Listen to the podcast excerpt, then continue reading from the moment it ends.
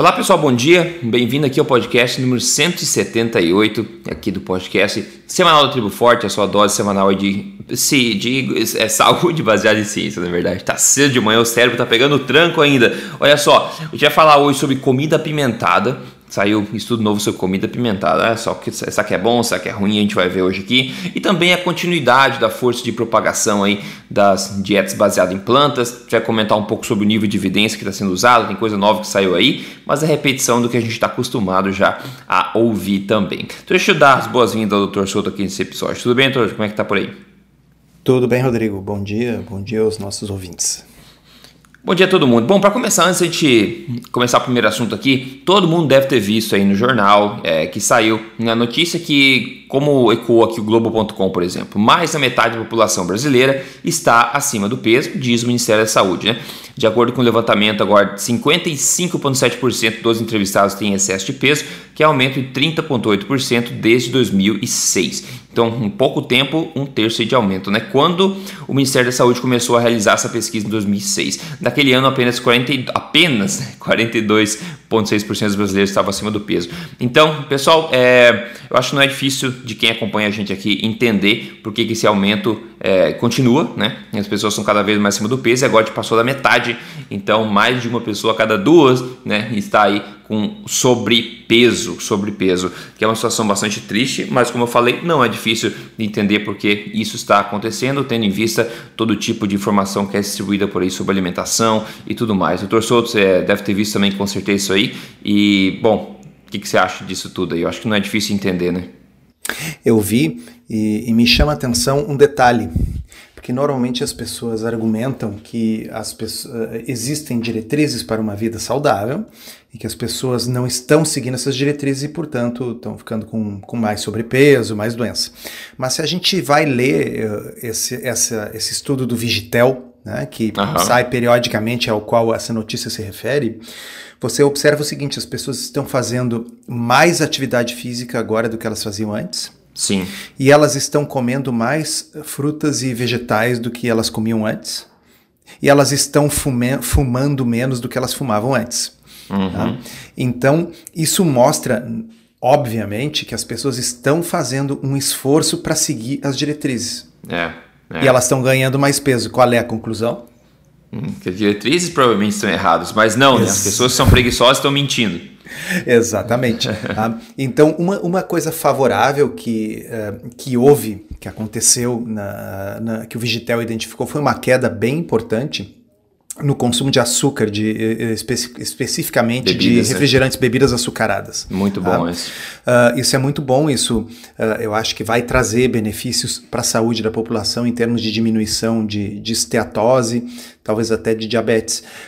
Mas o, a questão é, isso uh, mostra bem que não basta apenas retirar bebidas açucaradas, que nós temos um excesso muito grande de glicose na dieta na forma de amido. Uhum, uhum. Tá? Então, a, a, mesma diretriz que está dizendo para as pessoas não beberem bebidas açucaradas, não consumirem açúcar, está dizendo para que as pessoas aumentem o consumo de grãos integrais. Sim tá certo? De modo que uma coisa praticamente anula a outra no que diz respeito à quantidade de glicose, a quantidade de energia de baixa densidade nutricional na alimentação. Então, uh, o Dr. David Lustig mostrou, uh, certa feita, um estudo interessante, no qual ele pegou adolescentes obesos com sino metabólica e substituiu o açúcar por amido nas dietas, uhum. uh, de modo que uh, a quantidade fosse a mesma. A, a, mesmo assim, a gordura no fígado, a esteatose, melhorou. Tá? Então, retirar o açúcar é bom, mas não houve emagrecimento. Certo. Tá certo? Uhum. Então, uh, não adianta eu substituir seis por meia dúzia, eu trocar o pão branco pelo pão preto, eu trocar o pão pela tapioca, porque eu estou trocando amido por amido por amido por amido. Eu estou substituindo glicose por glicose por glicose por glicose. Tá? Então, é, esse é o meu take, né? não, não significa que esteja correto, porque é uma análise de estudo observacional, então a gente só pode imaginar. É. Né? Mas o meu take é esse: é que uh, não dá para dizer que não está dando certo, porque as pessoas não estão seguindo as diretrizes, porque, repito, elas estão fazendo mais exercício, elas estão comendo mais frutas e vegetais, elas estão fumando menos. Tá? Uhum. E, no entanto, elas continuam ganhando peso. E elas estão comendo menos açúcar. Então, elas estão comendo, minha opinião, estão comendo mais amido, porque as diretrizes mandam comer mais amido. Porque existe um pensamento mágico de que se esse amido vier do centeio ou da batata é. doce, ele não será convertido em glicose no sangue e não vai aumentar a insulina. Mas é a mesma glicose e a mesma insulina. É, é verdade. E não dá para ignorar também que são pessoas, né? E pessoas são bastante é, tendenciosas nas suas respostas e a gente vive no mundo que a gente está mergulhado em, em fast food e tentações alimentares, né? Então todos esses produtos também, todos contêm açúcar. Quantas pessoas vão dizer de verdade quanto açúcar é, elas comem por dia na forma de vários produtos? Inclusive, quantas pessoas vão considerar que aquele cookie que ela comeu à tarde, só aquele cookie pequeno, contou como alguma coisa que ela colocou na boca? Então, para a gente saber o que as pessoas reportam e saber de verdade o que acontece, também é outro passo muito grande entre as duas coisas. Tem muita variável de confusão entre, entre essas duas coisas, mas a situação é que está piorando, não está melhorando. Pelo menos eu gostaria de ter um, um exemplo aqui do mesmo estudo feito só com quem acompanha a tribo forte. Eu acho que seria bastante diferente essa, esse, essa, esses números, né? Bom. É, e foi bom você salientar isso aí e, e vamos bater de novo. Uh, é, é, muito importante esse estudo uh, do Ministério da Saúde, o Vigitel, porque pelo menos alguma informação. Antigamente a gente não tinha estatística sobre a população brasileira, a gente basicamente usava só as estatísticas norte-americanas. Dito certo. isso, é um estudo observacional. A gente uhum. não pode estabelecer relações de causa e efeito, a gente só pode especular. E como você muito bem disse, as pessoas não dizem necessariamente a verdade nessas entrevistas. Né? Porque, embora se garanta para a pessoa que os dados são anônimos, mas a pessoa sente sim um certo constrangimento é. de dizer o quanto de bebida alcoólica ela realmente bebe, ou quanto de açúcar ela realmente come, uh, ou quão pouco exercício ela realmente faz. De modo que. Uh, e, e, esse é um dos motivos que estudos observacionais, mesmo que sejam bem feitinhos, mesmo que sejam bem analisados, mas a base de dados deles é pouco confiável, essa é a questão. É, exato, exato, exatamente. Então, uma vale como mostrar uma tendência populacional aí, né, que é o que eles estão mostrando. Uh, bom, vamos falar de evidência científica. A gente sempre fala aqui de qualidade de evidência científica. A vez agora o assunto foi é, chili, né? Que é comida apimentada. Saiu em um bendito estudo que, com a seguinte matéria no Science Daily, que pense duas vezes né, antes de adicionar é, chili extra, né, pimenta extra na sua, na sua refeição aí. Porque nova pesquisa da Universidade da, do Sul da Austrália mostra que uma dieta apimentada pode estar associada à demência. Que coisa! Eles falam com um estudo de 15 anos, né, que estudou 4.582 chineses adultos com idade acima de 55, achou evidência de um, uma maior queda de, de proficiência cognitiva aí nessas pessoas que consistentemente consumiam mais de 50 gramas de chile por dia. Caramba, 50 gramas é muita coisa, né? 50 gramas de chile por dia, pelo amor de Cristo. Eu acho que uma pessoa normal não conseguiria comer isso tudo. Mas aí, Uh, então essa foi a questão. Eles fizeram de novo é um, é um estudo associativo epidemiológico, onde eles viram que pessoas que comeram é, essa quantidade exorbitante de chile por dia, que o chinês nesse caso tinham uma, um mais rápido declínio cognitivo. Né? Aí, claro, essa foi a manchete, isso é o que deu manchete. Ainda isso é, de frente a outros estudos que mo mostram aí também mecanisticamente que Chile pode ser uma coisa boa para você, etc. Né? Aí, a, acho que a Zoe Harcombe falou é, já no Twitter dela, que é uma coisa que obviamente a gente ia falar, porque está no mesmo artigo, né? Que são as variáveis de confusão, né, pessoal? Será que foi o Chile ou será que foi as, as outras coisas que caracterizam uma pessoa que come mais de 50 gramas de Chile por dia? Por exemplo, como o próprio estudo falou, aqueles que comiam mais chile tinham menor renda. Menor renda. Olha só, só essa informação, quais outros fatores de confusão poderiam ser incluídos aqui, né? Já que as pessoas comem o que? Mais farinha, mais açúcar, mais bebida barata, adocicada, na é verdade? E ainda assim eles comentam também que o nível de instrução, né, de educação, pode também pode também influenciar no declínio cognitivo dessas pessoas e para isso a gente precisa de mais pesquisa a ser feita. É óbvio né, que o nível de educação pode influenciar no, no declínio cognitivo e também a menor renda né, nessa classe de pessoas também pode estar associado fortemente aí a, um, a uma menor saúde mental nessas pessoas. E a pergunta é, o que, que o Chile tem a ver com essa história? Bom, o, os outros fatores não fazem manchete, doutor Souto, o Chile faz manchete, né?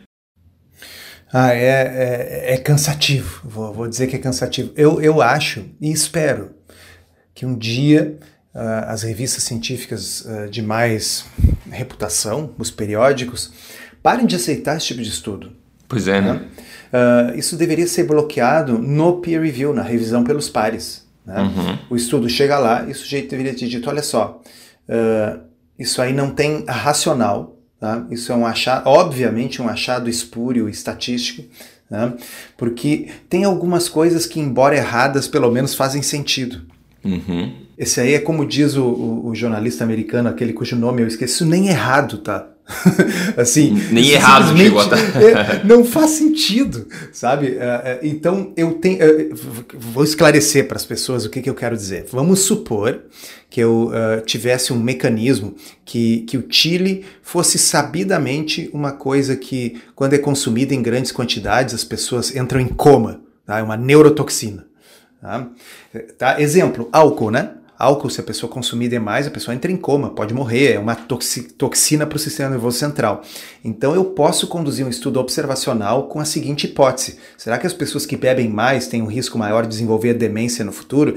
Faz algum sentido, se é verdade uhum. ou não, eu uhum. não sei, mas pelo menos faz sentido. Então eu tenho uma hipótese a priori, né? Eu primeiro faço a hipótese, e aí eu vou num banco de dados ver se de fato naquele estudo observacional, as pessoas que bebem mais têm mais problemas.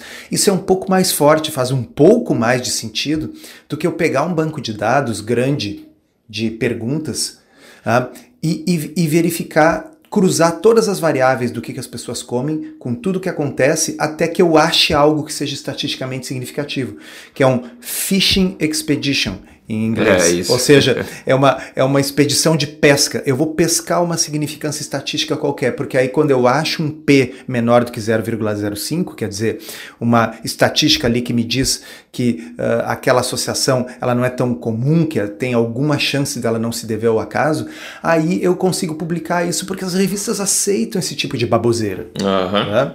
E aí as pessoas fazem a ciência ao contrário. Primeiro vão no banco de dados e ficam procurando variáveis. Veja, se eu tenho. Uh, existem questionários com 170 uh, questões sobre itens alimentares distintos. Tá? Uhum. Tá?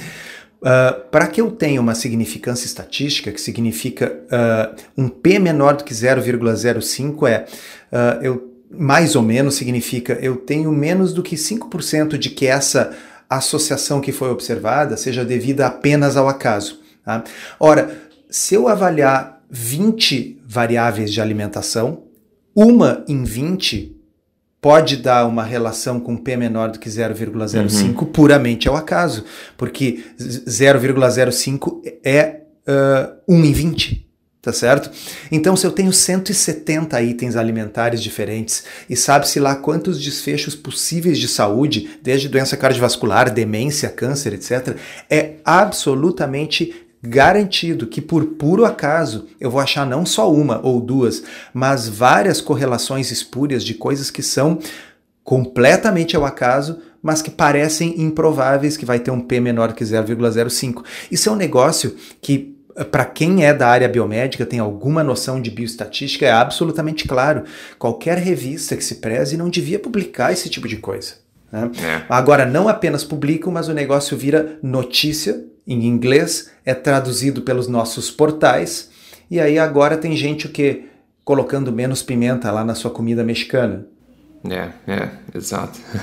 que coisa louca, né? Mas, Mas olha só, se, é. se, essas, essas revistas não publicassem esse tipo de artigo, o que, que ia acontecer? Elas iam falir, né? Porque a quantidade de artigo de nutrição que são ensaios clínicos randomizados e bem conduzidos é muito inferior à quantidade de estudos epidemiológicos que saem, né?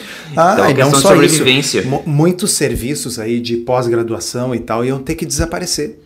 Né? É, Porque, o, o, que acontece? O, o aluno da pós lá, ele tem que fazer um estudo de epidemiologia nutricional uh, e ele vai, vai ter que publicar aquilo ali. Parte, para ele obter o grau dele, ele tem que publicar esse estudo. Uhum, né? uhum. Então, uh, basicamente, o que a gente vê é um monte de estudos que não querem responder a uma dúvida real, porque a, a ciência originalmente era isso, né? Era o Newton tentando uh, é. explicar por que, que a Lua uh, gira ali ao redor da Terra, o que, que impede que ela ande em linha reta e sim faça uma curva, por que, que ela não cai na Terra, certo? Bom, aí ele vai passar anos da vida dele e desenvolve ali as leis da gravitação. Tá? Uh, agora, aqui não, a pessoa não estava querendo saber se Chile dava demência ou não. A pessoa Exato. passou um pente fino num banco de dados para tentar cruzar com um software de estatística e ver quais os campos do, da exposição, quando combinados com os campos do desfecho, produziam um resultado estatisticamente significativo. E o computador faz isso. Tá? E aí daqui a pouco vem assim, olha só, achamos correlações estatisticamente significativas entre cigarro e demência, entre pressão alta e demência. Aí daqui a pouco aparece pimenta e demência. Opa! Sobre cigarro e pressão alta já publicaram, mas pimenta não publicaram ainda. Essa vai ser minha tese de doutorado. É, essa, essa, esse paralelo foi interessante. Enquanto Newton se preocupava em entender como o universo, o universo funciona, hoje a gente se preocupa em como se formar o mais rápido possível. Né? É uma como pequena diferença. Exatamente. Eu preciso achar algo que ninguém achou para poder publicar. Né? Exato. Meu objetivo não é chegar mais próximo da verdade. O meu objetivo, sinceramente, não é saber se eu posso comer pimenta ou não. O meu objetivo é achar algo publicável. Publicável. Alguma co... Só que acontece assim com com milhares e milhares de artigos científicos publicados a cada ano, cada vez está mais difícil, eu entendo, cada vez está mais difícil achar alguma coisa realmente original. Tá na hora Mas, de enfim, começar a fazer coisas certas, então, né? É, daqui a Só pouco, que é mais assim, difícil, né? caberia, uh, eu acho que está tudo errado, né? É, é, a, essa filosofia do publish or perish, né? Publique ou é, morra na, na, é. na, na, academia, no mundo acadêmico, uh, acaba levando à produção de muito artigo pseudocientífico ruim, né? E, e aí eh, o, o problema é o seguinte: imagina quando a gente tem o, aquilo que os economistas chamam de incentivos perversos, né? No caso, é a, a, a, mídia é um incentivo é. perverso. É. Porque algo bem bizarro que ficaria enterrado numa revista científica, que obviamente alguém leria assim, bah, que coisa boba, isso aí é naturalmente só uma pessoa precisando desesperadamente publicar alguma coisa, uhum. passa a ser guindado por uma máquina de relações públicas daquela universidade específica a uma notícia que é redigida, então, por um relações públicas, e aquilo vai para um, um site internacional e daqui a pouco está sendo replicado em 40 línguas. É a uhum. coisa mais ridícula e irrelevante que tem essa história da pimenta. Pelo sim, amor de Deus. Sim, exato, exatamente.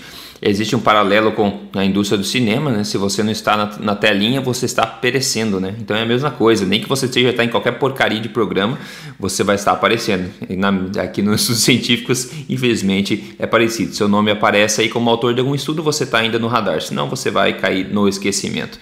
Agora, lembrem-se, nossos ouvintes, a coisa mais importante desse exemplo da pimenta, e por isso que nós trazemos aqui, é que nesse exemplo ele é tão bobinho assim que é evidente evidente, nossa, é um estudo observacional. É claro que as pessoas que comem pimenta provavelmente são diferentes das que comem menos pimenta em outros aspectos, e são os outros aspectos, como o Rodrigo falou ali, a renda ou o nível educacional, que estão fazendo diferença. Mas lembrem-se, quando o estudo estiver falando de carne vermelha, ovos ou gordura saturada, o nível de evidência ainda é o mesmo e tão baixo quanto. É bom, bom lembrar. Eu acho que a gente ah. vai tocar nisso, inclusive, a seguir. Então, segura as pontas que não vai faltar esse assunto hoje aqui.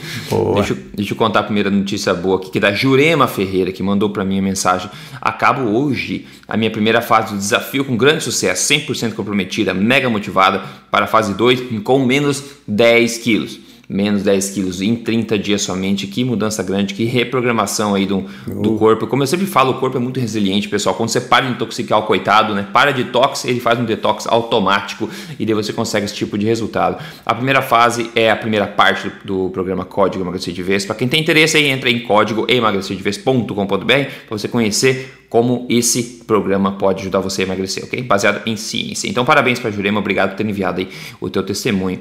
Bom, Saiu a seguinte headline, a seguinte manchete no jornal Telegraph, no Reino Unido. Comer uma dieta vegana pode cortar o seu risco de desenvolver diabetes por quase um quarto, dizem cientistas. Agora eu vou fazer um quiz para você, doutor Souto. Tá pronto aí? Vamos lá, manda. Vamos lá. É o novo, então, esse estudo aí que mostrou, beleza. Adivinha, primeira pergunta, adivinha qual foi a universidade que gerou o estudo? Uh, Escola de Saúde Pública de Harvard? Ah, acertou! Está Opa. muito mais próximo de ganhar um milhão de dólares agora. Só mais duas perguntas, vamos lá. Adivinha qual a base de dados que gerou a maior parte das informações do estudo? Uh, é aquele estudo das enfermeiras e dos profissionais de ah, saúde? Acertou de novo, caramba, produção. O cara vai ganhar um milhão, estamos ferrados aqui. A terceira pergunta agora. Adivinha, e essa é a pergunta do milhão, hein? Adivinha quem foi um dos autores? Walter Willett? Outro, errou! Oh, perdi um milhão, Perdeu. foi o Frank Hu, né? Foi é, exato, acertou de segunda. Graças a Deus não precisam pagar um milhão. exato, só podia ser dois eles sempre estão lá. Então, pessoal, essa brincadeira é para dizer que a mesma coisa saiu com uma nova manchete, está publicada agora dia 22 de julho no JAMA, que é um jornal que, enfim, eu nem vou dizer reputável mais, que publica essas coisas ainda, mas enfim, o mesma base de dados praticamente, a mesma diversidade e os mesmos autores, mais uma vez atacando essa questão de carne vermelha, nessa forma de, de, nessa questão aqui, na verdade, foi defendendo uma dieta baseada em plantas. E o interessante foi, ó, primeiro que foi um estudo que analisou dietas plant-based e não veganas. E ainda assim, o título do Telegraph falou que comer uma dieta vegana vai diminuir. Então, você vê só, dieta vegana é uma buzzword, é uma, uma palavra que está chamando atenção hoje em dia, traz olhos para o jornal mesmo que o estudo não tenha estudado vegano, mas sim estudado plant-based, não é verdade? Então isso já começa a mostrar uma grande diferença. Agora vamos concordar, né, que como a gente sempre fala, é um estudo epidemiológico com muitas pessoas, então eles viram quanto mais as pessoas comiam uma dieta baseada em plantas, de quanto mais quantidade de plantas, de nozes, enfim, essas coisas vegetais as pessoas comiam, menos chances é, eles mostrarem de desenvolver diabetes tipo 2. E claro, o estômago tem um tamanho só, quanto mais coisa de uma, quanto mais quantidade de uma coisa você põe, menos de outra. Então, imagine, quanto menos pizza você comer, menos cachorro quente, menos lasanha você comer, você vai tender a ter menos diabetes. Não é verdade? Então, uma pessoa que come bastante plantas, nozes, legumes, etc., é uma pessoa que provavelmente vai comer menos cachorro quente, menos pizza, etc. Né? Mas o mais legal, Torçoto, e essa é mind blowing, é uma, uma frase que concluiu o, o, artigo aqui do, do Telegraph. É, é assim, aquela moral da história, sabe? Que tipo mudou o planeta quando eu li isso aqui. Ele falou assim: resumindo, no final, a melhor forma de reduzir o nível de diabetes tipo 2 é manter um peso saudável através de uma, uma dieta balanceada e exercícios regulares. Que bomba, hein? Nossa. Tá resolvido. Nunca tinha ouvido isso na minha vida. E essa foi a conclusão do artigo que teve como manchete que comer uma dieta vegana diminui seu risco de diabetes em um quarto. A gente podia falar três dias sobre isso aqui, né, doutor Soto? Vários ângulos, mas o principal acho que é novamente a qualidade da evidência, que são manipulações estatísticas de bases de dados antigas, tentando achar aí alguma associação entre se comer plantas e diminuir diabetes tipo 2, que é uma coisa que faz sentido, né? Quanto menos é, porcaria você come, menos chance você tem de diabetes tipo 2, com certeza, né? Mas enfim, em vez de atacar a carne, dessa vez estão defendendo o plant-based e até a ponto de, é, enfim, esticar o significado até chamar uma dieta vegana, que não foi o caso do estudo, né? Bom, uh, vamos começar comentando o seguinte: sempre que existe um, um assunto uh, que já foi testado em ensaios clínicos randomizados, obviamente é perda de tempo ficar falando é. sobre estudos observacionais. Né? O que, que eu quero dizer com isso? Por exemplo, vamos pegar aquele exemplo da pimenta. Uh, certamente nunca houve um ensaio clínico randomizado no qual uh, 5 mil pessoas foram sorteadas, um grupo para comer 50 gramas de pimenta por dia, o outro grupo para não comer e acompanhar no tempo e ver os desfechos. Agora, no que diz respeito à alimentação e diabetes, existe um número muito grande de ensaios clínicos randomizados. Uhum. E aí nós temos o seguinte: os melhores resultados para a redução uh, dos níveis de hemoglobina glicada e perda de peso em diabetes tipo 2 e para melhora da resistência à insulina em diabetes tipo 2, os melhores resultados são com dietas low carb, que são qualquer uhum. coisa menos plant-based. Aham. Uhum. Tá certo? Uhum. Inclusive então, a ponto de reverter diabetes, eu imagino prevenir, né? Exatamente. Tá? Lembrando o estudo do Virta Health, que não é randomizado, mas enfim, é um ensaio clínico, né? mostrando cerca de 60% de remissão do diabetes uh, com uma dieta que basicamente é uma dieta focada em carnes, peixes, ovos, laticínios e, sim, com vegetais, mas vegetais exclusivamente de baixo amido. Tá? Uhum. Plantas tipo saladas. Tá? Então, uh, nós temos isso. E o que, que nós temos em termos de dieta vegana e diabetes? Nós temos poucos ensaios clínicos e o detalhe mais importante, estes ensaios clínicos eles estão sendo comparados com a dieta americana padrão. Exato. Bom, aí é o que o Rodrigo falou. Se de um lado você tem pizza, donuts, sorvete, pão de, que, pão de queijo não, porque é lá, né? E aquele croissant, esse tipo de coisa, é. tá? Se de um lado você tem só tranqueira e do outro lado você faz uma dieta plant-based baseada em comidas de verdade, que é o que os ensaios clínicos de, uh, de dieta vegana fazem, é claro que o resultado vai ser melhor. Tudo depende do comparativo.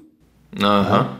Por exemplo, uh, nós temos o famoso Direct Trial de 2008, publicado no New England, que é um estudo que comparou a dieta low carb com a dieta mediterrânea com a dieta da pirâmide alimentar. E low carb foi, foi melhor. Bom, isso é uma comparação justa. Agora, se eu comparar basicamente qualquer coisa, literalmente. O pior possível. Qualquer coisa, e a, eu estiver comparando com o pior possível, eu consigo mostrar uma melhora. Tá? É. Uh, o, o, o, famoso estudo do Dean Ornish, que é uma, uma, dieta vegana, que ele diz que reverteu doença cardiovascular com aquilo. Ele pegou, é um estudo extremamente pequeno, no qual ele pegou pacientes e um grupo ficou uh, na dieta ocidental padrão e sedentário, e o outro grupo passou a fazer um programa com cessação de tabagismo, cessação do etilismo, atividade física, meditação e uma dieta vegana. Qual foi o responsável, né? E aí a, a mortalidade entre os grupos foi igual, tá? mas ah, é? É. teve uma diminuição milimétrica, quase impossível, beirando a, a significância estatística, no, na, na, no, no, gra, no grau de estreitamento das coronárias do grupo que fez todo esse programa, no qual a dieta vegana era só uma parte. É, tá? é, uhum. Então, assim, ó, nós já sabemos nós já sabemos, por causa de vários ensaios clínicos randomizados, que uma dieta que tem um monte de carne, como é o caso da dieta low carb, produz melhora do diabetes. Então, como é possível que essa mesma dieta possa estar associada com o aumento da incidência de diabetes? Tá? A resposta é: é claro que isso não é verdade, que nós estamos lidando com vieses. E eu vi no Twitter que a Zoe Harcombe começou a desmontar esse artigo aí, e ela já achou numa das tabelas lá, adivinha, o grupo que comia mais plant-based tinha um nível socioeconômico maior, educacional maior uhum. e fumava menos. Hum, tá aí. É, é, o de sempre, é o de sempre. É, o de, é, é preguiça sempre. Então, a gente às vezes parece um disco quebrado aqui, mas é que, claro, eu, eu, acho que ajuda, não deixa de ser quase que um exercício semanal sim, os nossos sim. ouvintes verem assim, olha, e agora, esse que saiu agora, não, pessoal, é mais do mesmo. Sempre é mais do mesmo. E a brincadeira aqui foi legal porque eu não tinha visto os autores do estudo e tal. E, é. e, e, e para vocês verem, é sempre a mesma coisa. Se as pessoas não se derem conta de que há uma manipulação, eu não sei de que forma elas vão se dar. Existe a Escola de Saúde Pública de Harvard, que é extremamente influente né? Existem esses dois autores que são o equivalente moderno do que o Ansel Keys foi nos anos 50 e 60. Né? Uh, então, assim como quando a Nina Teicholz diz assim, o Keys era um pesquisador extremamente influente. Né? Uhum. É isso que ela quer dizer. É como vocês veem, todo dia sai uma reportagem nos jornais, nas revistas, e quem que eles estão sempre citando? O Frank Hu, que tem uma cruzada contra o consumo de carne vermelha. É o objetivo é. da vida dele. Tá? Então, assim, uh, é aquilo que nós estávamos falando: uma, co uma coisa é a gente garimpar um resultado, outra é a gente prever o resultado. Aqui nós estamos prevendo já. Baseado no artigo, eu previ, assim, só pode ser o Frank Hu ou o Walter Willett. Tá? Baseado no artigo eu previ, só pode ser a Escola de Saúde Pública de Harvard e só pode ser a mesma coorte de sempre, que é das enfermeiras e dos profissionais de saúde. Por quê? Porque essas são pessoas que elas já estão convencidas pelas profissões que têm, tá certo? Elas aprenderam nas suas faculdades que carne vermelha faz mal. Tá? Então, as que mesmo assim comem carne vermelha são as que são menos conscienciosas no que uhum. diz respeito à sua saúde, é óbvio, uhum. porque uhum. elas estão já bitoladas com isso. Então, quando a gente pergunta quem come carne vermelha e quem não come, a gente está perguntando quem usa cinto de segurança, quem não usa, quem é, fuma, quem não fuma, tá certo? é, é, é tão óbvio, é tão evidente, é tão crystal clear, sabe? É, é muito. E ainda assim, mesmo eles fazendo todo esse esforço para comparar a pior dieta do mundo com a dieta plant-based, a força da associação que eles acharam foi de 25%. É, 25% não, 23% quase um quarto aí que eles mencionaram. Então, é mesmo assim, pessoal, quando a gente fala de estudo de epidemiológico, etc., a gente fala que no mínimo teria que ser 100% para ter chance, pelo menos, de ter alguma significância. Eles acharam 23%. Então, apesar de tudo isso, ainda foi difícil achar uma, é, uma associação é, positiva. E, e 23% em termos relativos, né? Porque claro. em termos absolutos, depois provavelmente a Zoe vai calcular e a gente pode, pode ver. Ah, single digit. Mas, mas vamos pegar, por exemplo, uh, o, o estudo aquele que era epidemiológico. Acho que no, acho que no episódio anterior nós tocamos no assunto sobre o estudo que falava de açúcar, bebidas açucaradas uh, e câncer. Tá? Então, esse era um estudo observacional que sugeria que consumir mais bebidas açucaradas aumentava o risco de câncer. Bom, eu acho que bebidas açucaradas são ruins para a saúde e eu até acredito que bebidas açucaradas contribuam para o risco de câncer, mas a gente enfatizou o quê? Estudos observacionais são ruins mesmo quando eles apoiam aquilo em que a gente Exato. acredita. Tá? E aí, por que estou mencionando isso? Aquilo ali tinha um aumento de não me lembro quantos por cento da incidência de câncer, mas em termos absolutos mudava, se não me engano, dois casos a cada mil pessoas. É, Ou seja, nada. era 0,002 em termos absolutos, mas isso era, sei lá, 20 e tantos por cento em termos relativos. Então, risco relativo sempre é um, um aviso assim de que estão tentando lhe engambelar, estão tentando mostrar que um resultado uhum. bem pequenininho é maior do que ele de fato é. E não importa se o estudo é a favor do que a gente acredita ou contra o que a gente acredita, ele continua sendo um péssimo estudo, porque epidemiologia nutricional não tem o que dá para a humanidade de uma forma geral que não seja confusão. É, é. Exatamente, exatamente. Não, muito bom. E ter essa, essa ciência chama-se integridade, né, pessoal? Não é porque a gente acha uma coisa que corrobora o que a gente está falando, se for uma péssima evidência, a gente não vai usar isso né, para defender o nosso ponto de vista, porque a gente estaria indo contra né, a, a base de tudo que a gente acredita aqui nesse podcast. Então, isso é sempre claro desde o começo. Bom, Doutor Souto está gravando isso de manhã. Você quer comentar o que você, o que foi degustado ontem à noite? Talvez escolha aí a tua refeição e compartilhe com a galera. Hein? Ah, ontem à noite uh, foi uma marmitinha low carb, né? uhum. uh, que era composta de almôndegas e um pouco de purê de moranga. Uhum. Uh, e eu acho que tinha um franguinho junto, não me lembro. legumes. Legumes. Uhum. É, então foi uma marmitinha que é uma, uma, uma coisa boa da gente ter. É, já é, Fácil. acho que é você pode comprar isso pronto se tiver quem faça, né? ou pode fazer, né? Quer dizer, às vezes as pessoas fazem isso, pegam um dia assim, olha, hoje eu vou cozinhar uma quantidade maior e vou congelar em porções. Né? Uhum. E aí, uhum. durante a semana, uma hora que estou trabalhando, não tenho tempo, a pessoa pega e come aquilo ali. Que é uma forma uh, da gente ter sempre algo bom disponível, sem ter que ficar naquela. Porque uh, parte das desculpas é assim, ó, eu não tenho tempo, né? Sim. Você não tenho tempo para comer essa alimentação low carb. Uhum. E, enfim, tem o macarrão instantâneo que, que é fácil de comprar e tal. Ah, mas assim, com algum pequeno planejamento a gente consegue, né?